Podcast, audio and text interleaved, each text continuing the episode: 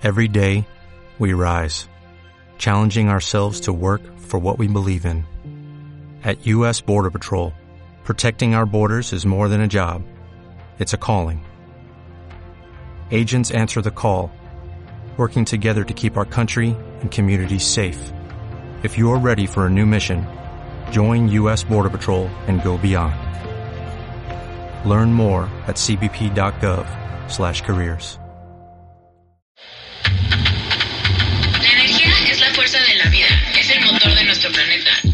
La energía no se crea ni se destruye, solo se transforma. Y por eso todos los seres estamos conectados. Es cuando una materia se transforma para producir un trabajo. Comprender que de forma inconsciente lo utilizamos, porque sabemos que ahí está. Son como relaciones disposicionales para que algo ocurra. Sin energía no hay movimiento y no hay desarrollo. Bienvenidos a Energía Digerible, un podcast de energía para todos los que la usamos y pagamos por ella. Hablaremos de aspectos técnicos, económicos, legales y ambientales de forma sencilla y digerible. No importa si estudias o trabajas. Si te apasiona la ciencia o el arte, este es un podcast para todos. Nosotras somos Estefanía y Gabriela y hemos trabajado en el sector energético por varios años. Nos interesa mucho compartir con ustedes todo lo que hace funcionar a tu sector para que te vuelvas un usuario consciente y responsable en tu consumo de energía. Hola a todos y bienvenidos otra vez a un capítulo más de Energía Digerible. Mi nombre es Gabriela Menabreña y les vamos a presentar nuestro nuevo capítulo. En este nuevo capítulo hablaremos de un tema mucho menos técnico que los capítulos que hemos estado grabando en lo que va esta temporada. En esta ocasión no les vamos a hablar ni de las leyes termodinámicas, ni de la importancia de la eficiencia energética, ni del uso de baterías como estabilizadores de frecuencia en la red, y bueno, quizá ustedes, muchos, muchos de ustedes no estén enterados pues de todos estos acuerdos bilaterales en materia de cooperación energética que, que existen en nuestro país y otros países, con el objetivo de impulsar y promover la transición energética a fuentes de energía menos contaminantes, lo que llamamos pues la transición energética. Y pues por esta razón hemos decidido en esta ocasión hacer un episodio para hablar sobre los diferentes mecanismos que existen en México para fomentar precisamente la cooperación internacional en materia energética. Hola, yo soy Estefanía Rodríguez y durante este capítulo de la temporada vamos a platicarles sobre las principales razones por las cuales algunos países han decidido establecer estos mecanismos de cooperación internacional con México, cómo funcionan, sus principales líneas de acción, y algunos casos de éxito y los principales retos dentro de la transición energética en el marco de los mecanismos de cooperación internacional. Finalmente, vamos a platicar con más detalle acerca del programa de prosperidad mediante el cual el Reino Unido coopera con el gobierno mexicano en materia energética. Para ello quiero presentarles a Ramón Olivas, quien cuenta con la experiencia necesaria para platicar con nosotros sobre este tema, pues ha trabajado por más de 16 años en el sector energético, colaborando con diferentes entidades gubernamentales, grupos financieros y desarrolladores de infraestructura. Por ejemplo, Ramón fue coordinador de asesores en la Secretaría de Electricidad, también fue director general de proyectos estratégicos en la Subsecretaría de Hidrocarburos de la Secretaría de Energía. En el ámbito del sector privado, Ramón trabajó también en Emerging Energy and Environment, donde fue responsable de la estrategia social y ambiental, así como de los fondos de infraestructura energética con, en energías renovables y en eficiencia energética. Actualmente funge como director en DAI para el programa de energía del Fondo de Prosperidad del Gobierno británico. Ramón, es un placer contar con tu presencia el día de hoy. Muchas gracias por acompañarnos. Hola Estefanía, hola Gaby. Muy bien, muchas gracias por la invitación. Un gusto acompañarlos hoy.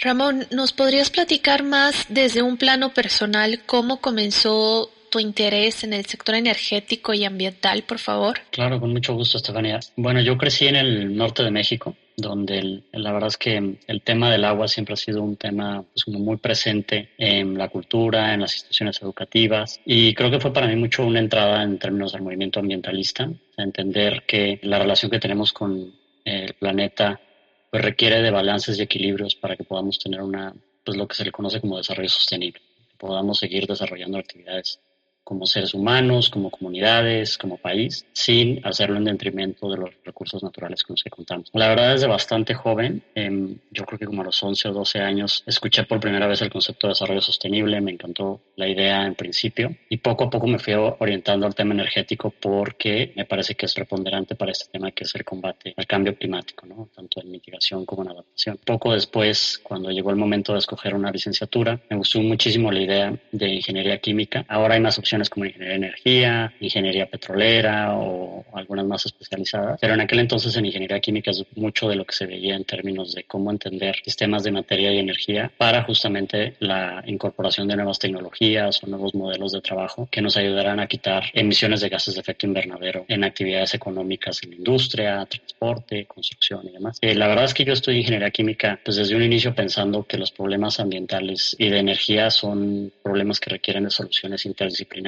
donde trabajemos juntos personas que estudiaron derecho, personas que estudiaron ingeniería, personas que estudiaron finanzas, porque al final del día pues son todas estas distintas aristas las que se necesitan incorporar para producir soluciones que realmente contribuyan al medio ambiente y nuestra relación como personas, como familias, como comunidades y como país con los recursos naturales. Muchas gracias Ramón. Eh, en verdad me, me, llama mucho la atención cómo los dos convergimos en la misma carrera por un mismo interés. Eh, yo también, bueno, algunos de nuestros radioescuchas sabrán que yo también eh, estudié ingeniería química y precisamente ahí me familiaricé con, pues, precisamente con todos los sistemas de producción de energía que existen, cuáles son como las ecuaciones termodinámicas que rigen estos procesos y pues de ahí empezó mi interés y justamente ahí fue, pues precisamente, como lo comenta Ramón, donde entendí mucho, pues todo el nexo que existe, no únicamente entre los sistemas de producción de energía actuales eh, y, y, el cambio climático, sino también el nexo que existe entre energía y agua, que es un nexo súper importante que todavía no lo hemos platicado en este podcast, pero bueno, esperemos que más adelante tengamos la, la oportunidad.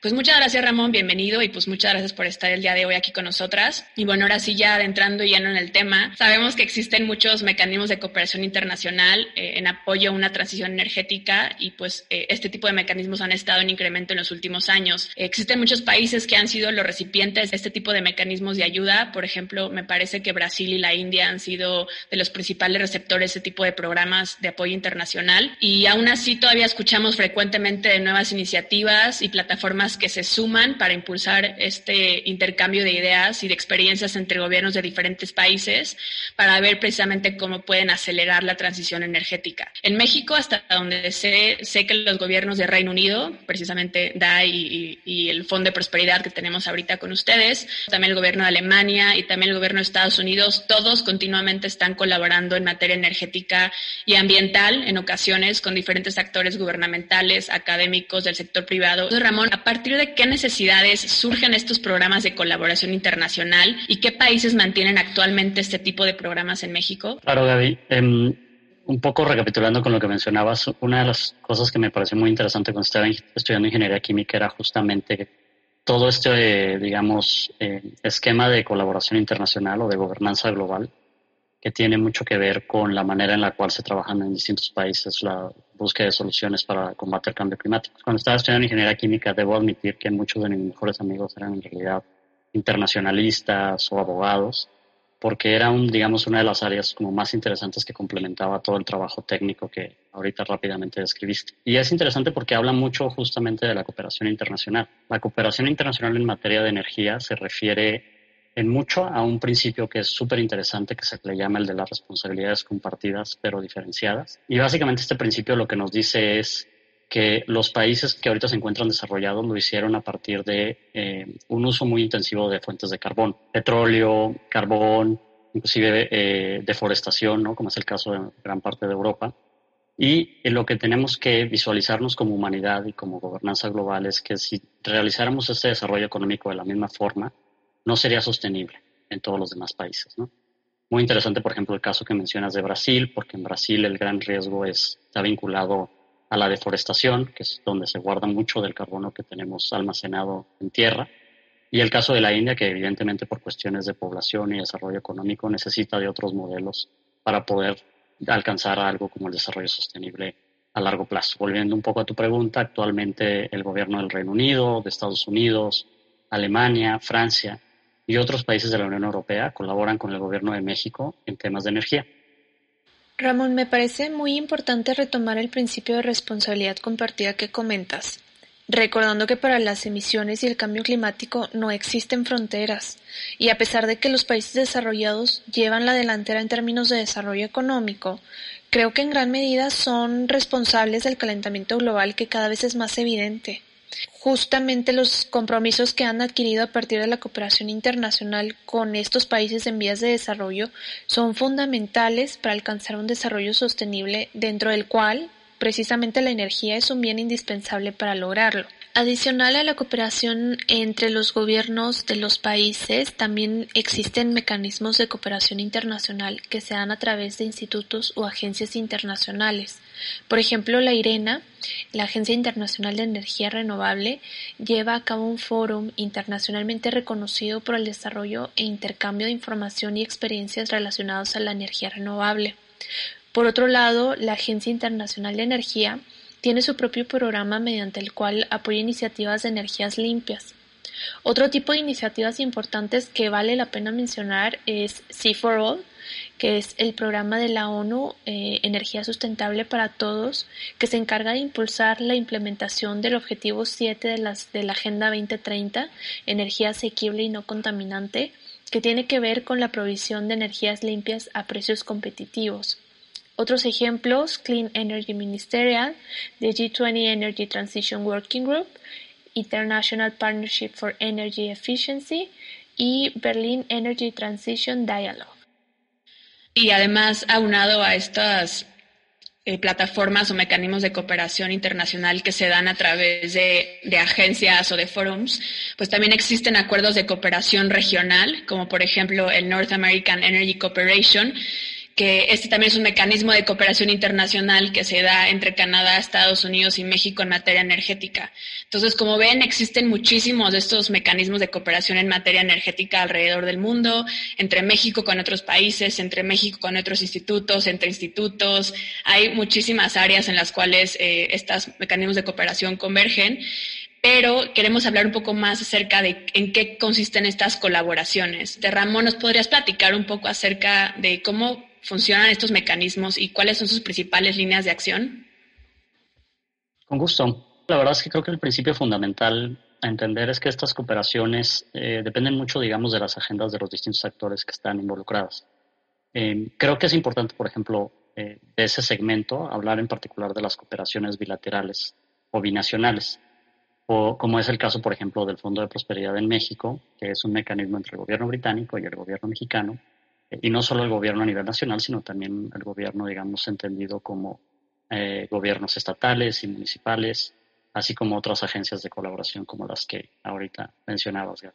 Por lo general, estos mecanismos bilaterales se basan mucho en lo que son las fortalezas complementarias o los intereses que están relacionados entre ambos países. Te doy un ejemplo, por ejemplo. Eh, en el caso de Francia, Francia tiene muchísimo interés en el desarrollo de energía nuclear entonces, eh, por lo general, proveen de mecanismos de cooperación en el cual le ayudan a otros países, como puede ser el caso de la India, México, Brasil, en eh, cómo desarrollar sus capacidades de energía nuclear de manera segura, eficiente, en base a su propia experiencia como país. En el caso, por ejemplo, del Reino Unido, algo que es bastante interesante es el rol que tiene que ver el financiamiento para una economía este, en transición. ¿no? Cómo es que el acceso a, capital le permite a ciertas tecnologías poder desplegarse a gran escala, es uno de los elementos que le es muy relevante. Y por mencionar otro caso también, eh, por ejemplo, al gobierno de Alemania o Alemania, que tiene muchísima experiencia en el tema de manejo de residuos sólidos y de la extracción de energía a partir de esos residuos, pues suele ser algo de los elementos que le interesa mucho compartir esa experiencia con otras economías emergentes y países en vías de desarrollo, como los que mencionaba Estefanía. Pues me da mucho gusto escuchar que haya tantos países interesados en, en ayudar a países menos desarrollados a, a, cumplir varios objetivos de desarrollo sostenible.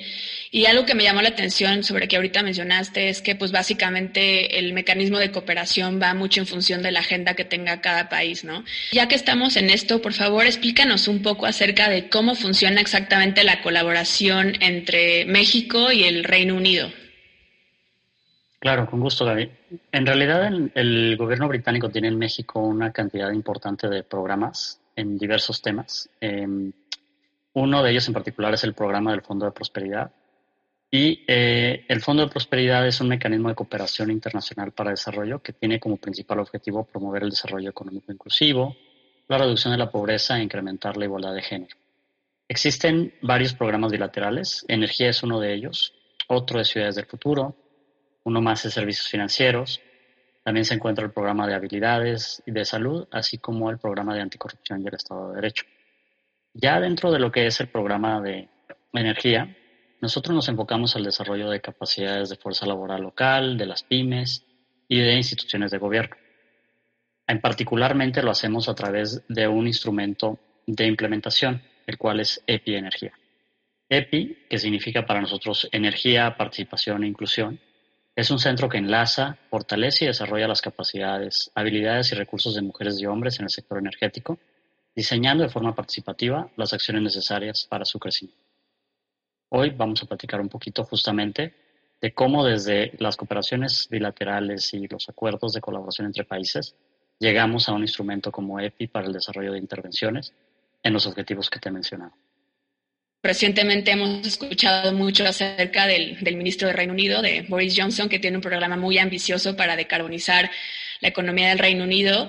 Entonces, pues en ese sentido me da mucho gusto porque la agenda de Boris Johnson, y esperemos que por muchos años por venir del Reino Británico, será siendo en este sentido de cada vez ser más sostenibles, cada vez de una transición energética más, más rápida y más justa.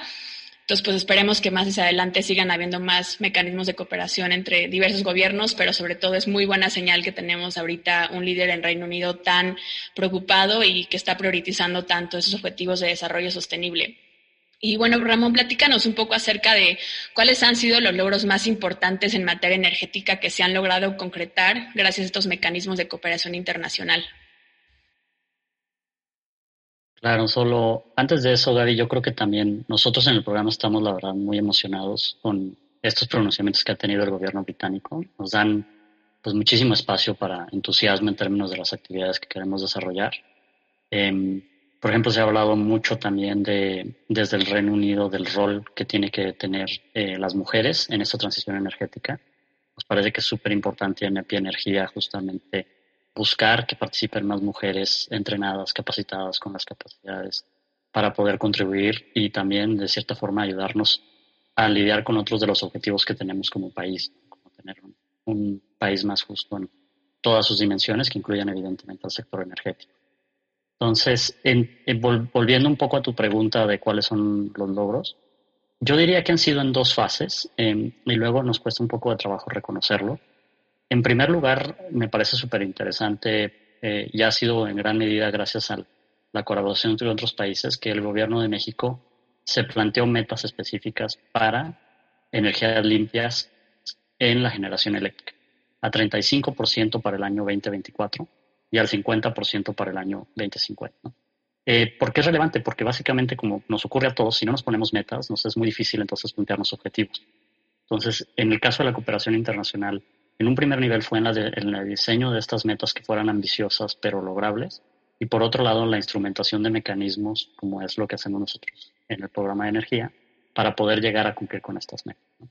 Entonces es de alguna manera del diseño y también desde la implementación. Y ya en la implementación, eh, pues me parece que hay información súper relevante, no solo en el caso de México, sino en todo el mundo, que, y de todos los países, sobre todo economías emergentes, que se han puesto objetivos de esta naturaleza, de cómo eh, estos países están ayudando específicamente en las necesidades y las fortalezas de sus economías a lograr cumplir con estos objetivos. De hecho, relacionado a esto que menciona Ramón y retomando un poco lo que comentaba hace unos momentos, México como miembro de la OCDE y siendo parte de los 20 principales países industrializados y emergentes del G20, asume un rol cada vez más importante en el contexto internacional. Y por su parte, los, países más desarrollados permiten la asistencia del exterior, creando estas agencias internacionales a través de leyes, donde por encargo precisamente de los gobiernos desarrollan proyectos en países emergentes. Es decir, los países pujantes o desarrollados ante los emergentes cuentan con agencias para el desarrollo que se encargan de brindar el apoyo a los estados que lo requieren y que dentro de sus políticas y programas permiten que estas agencias puedan cooperar para que el crecimiento y el alcance de sus políticas públicas logren sus objetivos de la mejor manera. Les voy a compartir un dato de la OCDE sobre el monto destinado como ayuda oficial al desarrollo. El apoyo destinado a impulsar proyectos de cooperación internacional en energía pasó de ser de 1.5 billones de dólares en 2008 a 6 billones en el 2017. O sea que ojalá sigamos viendo esta tendencia a futuro, que siga creciendo en un futuro no muy lejano. Pero en ese contexto, Ramón, ¿cuáles consideras que son hasta ahora las principales barreras a la implementación de estos programas de cooperación internacional en materia energética? Gracias, Estefanía. La verdad es que es una pregunta que da para muchísimo debate. Eh, probablemente un capítulo, muchos más de este podcast, em, porque realmente hay muchas aristas que tienen que ver y dependen también bastante del contexto nacional e inclusive local. El, gran reto que implica la transición, eh, digamos, en las transiciones energéticas es que son decisiones que se toman eh, con un, tienen que ser tomadas con una perspectiva de largo plazo, lo cual luego nos es bastante complicado de, digerir en términos de toma de decisión. Pero, por ejemplo, una planta solar de generación fotovoltaica que se establece ahora, pues va a generar energía eléctrica para los próximos 20 años. Pero si pensamos en una planta de generación en base a carbón o en base a gas natural o petrolíferos, que se estableció hace 10 o 15 años, pues evidentemente sigue en operación y en funcionamiento al día de hoy. Y retirarla de la matriz energética, pues incluiría en un costo complicado eh, para la matriz energética y también en términos de la certeza de inversión. Entonces, esa es yo creo una de las dimensiones que es más complicada luego de, visualizar, eh, que es la perspectiva a largo plazo de las decisiones que tomamos.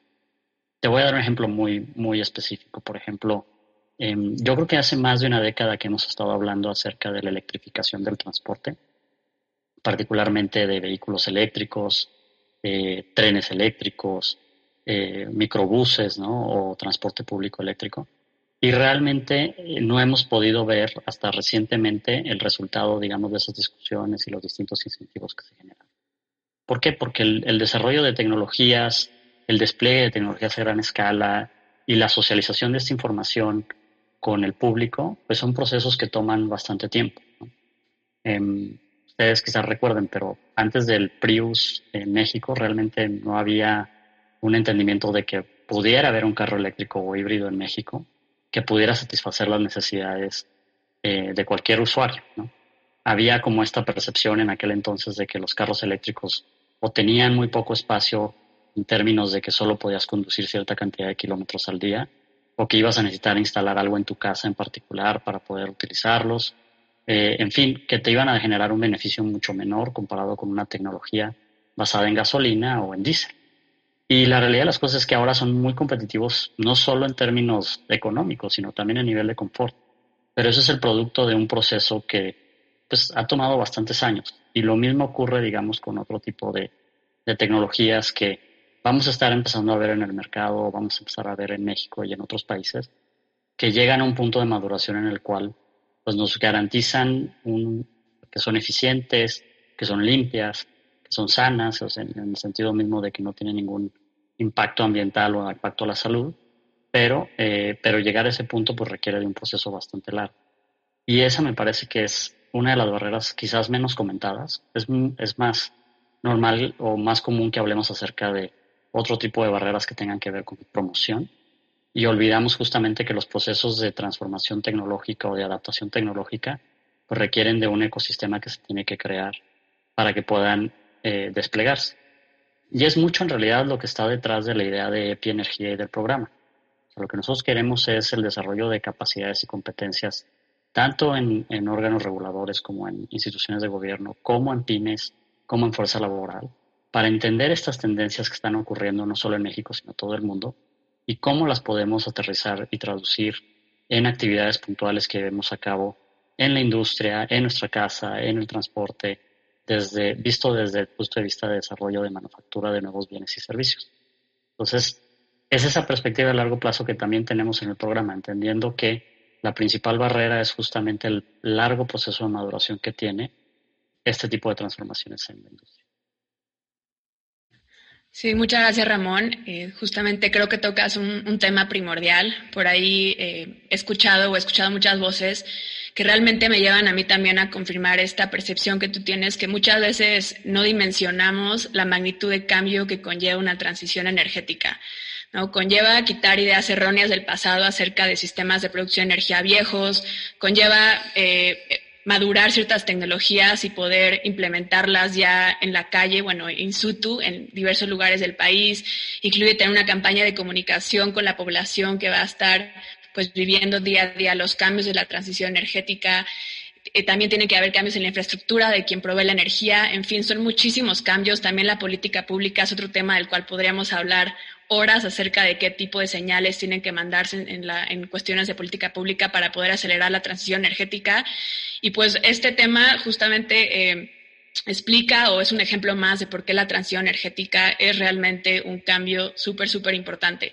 Por ahí alguna vez escuché alguna analogía, no me acuerdo dónde, que decía que la transición energética es como si estuviéramos todos en un cohete hacia la luna y mientras el cohete va andando tenemos que cambiar el motor así similar es justamente como la transición energética es, porque conforme vamos en la marcha no podemos parar, tenemos que seguir avanzando, la economía sigue tener que produciendo para poder pues, satisfacer la demanda de los diferentes bienes y servicios y al mismo tiempo que lo hacemos tenemos que migrar hacia, hacia modelos de economía más verde y reestructurar pues todos los sistemas que, que se ven afectados por esto, ¿no? Entonces, en verdad, gracias por esa explicación. Creo que es un tema que no hayamos explicado, no hemos explorado todavía bien de lleno en el podcast, pero es algo que en un futuro también deberíamos de abordar.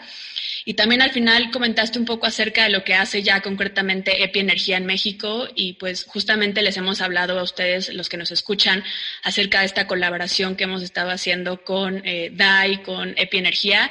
Y bueno, eh, Ramón, nada más te quería hacer ahorita una invitación para que pues nos platiques un poco acerca de esta colaboración, en qué consiste EPI Energía y, y que nos hagas una invitación a los cursos que actualmente se están dando.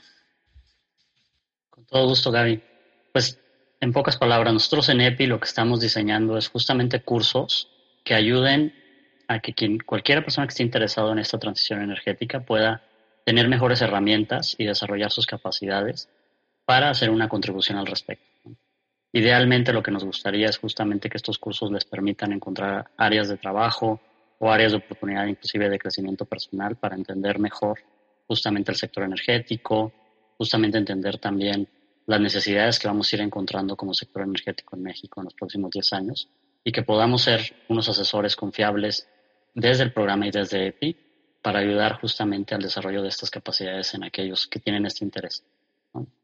Em, me llama a mí, por ejemplo, muchísimo la atención y me encanta de la gente que nos ha acompañado en los pilotos que empezamos hace unos meses, justamente cómo es refrescante para ellos tener este espacio para discutir estas ideas que luego pues desafortunadamente no hay otros lugares donde se pueda tener eh, una conversación abierta acerca de el entender qué está ocurriendo en el sector energético y cómo puede esto representar algo que podamos absorber en nuestra vida profesional, eh, sobre todo aquellos que están estudiando alguna carrera de ingeniería o de ciencias o que tienen algún interés en particular acerca de cómo eh, contribuir al cambio climático desde distintos espacios. y creo que eso sería un poco con lo que, que cerraría, que nosotros vamos a seguir trabajando en nuestro pilotaje. Los invitamos, vamos a tener los primeros cursos eh, hacia finales de enero. Todo está disponible en nuestra página que es epienergia.mx. Y, eh, y bueno, hacer la invitación a que echen un ojo y si algo les llama la atención, nos encantará que nos puedan acompañar. Muchas gracias Ramón por esa invitación. Seguramente hasta yo voy a aplicar, ya me convenciste, a ver qué puedo aprender ahí en, esas, en esos cursos. Y bueno, una vez más les quería agradecer mucho a ti y a todo el equipo de, de Energía y de DAI por esta colaboración que hemos hecho recientemente. En verdad, el labor que están haciendo en nuestro país es sumamente importante para asegurar una transición eh, energética exitosa, porque como bien lo mencionas, para hacer un cambio de esta magnitud necesitamos no, no nada más gente de diversas disciplinas, sino también pues mecanismos de cooperación internacional como pues el que se da mediante el Fondo de Prosperidad del Reino Unido. Entonces, pues muchas gracias Ramón por estar aquí el día de hoy con nosotros. Hemos disfrutado mucho esta conversación y bueno, eh, sigamos adelante impulsando la transición energética en nuestro país. Muchas gracias Ramón. gracias a ustedes, Gaby y Estefanía. La verdad es que desde la primera vez que escuchamos acerca de energía digerible nos, nos pareció una excelente idea. Nos parece que también ustedes hacen una contribución súper importante en términos de eh, expandir, digamos, estas conversaciones a lugares que no son comunes, eh, sobre todo cuando uno ya tiene trabajando en energía mucho tiempo, luego es un poco el, el, eh, el coro predicándose a sí mismo y la verdad es que eso es, terrible y ustedes nos ayudan mucho a salir de esa zona de confort. Y pues estoy yo personalmente muy agradecido. Mil gracias por tus comentarios, Ramón. La verdad es que hemos disfrutado muchísimo realizar estos capítulos con ustedes y queremos mantener abiertos los micrófonos a todos los expertos del sector que deseen compartir este reto de trasladar todo su conocimiento en una plática sencilla, fuera de los términos técnicos y complejos que usamos normalmente, para que todos los usuarios de energía puedan continuar informándose de los diversos aspectos del sector que son necesarios para contar con un servicio accesible y de la más alta calidad que se merece el país. Así que muchas gracias y los invitamos a seguirnos en nuestras plataformas iBox, iTunes y Spotify para que no se pierdan nuestros próximos capítulos. También eh, encuéntrenos en nuestras redes sociales como Instagram, eh, Energía Digerible sin acento, y Facebook como Energía Digerible Podcast para explorar un poco más acerca de los capítulos de forma audiovisual.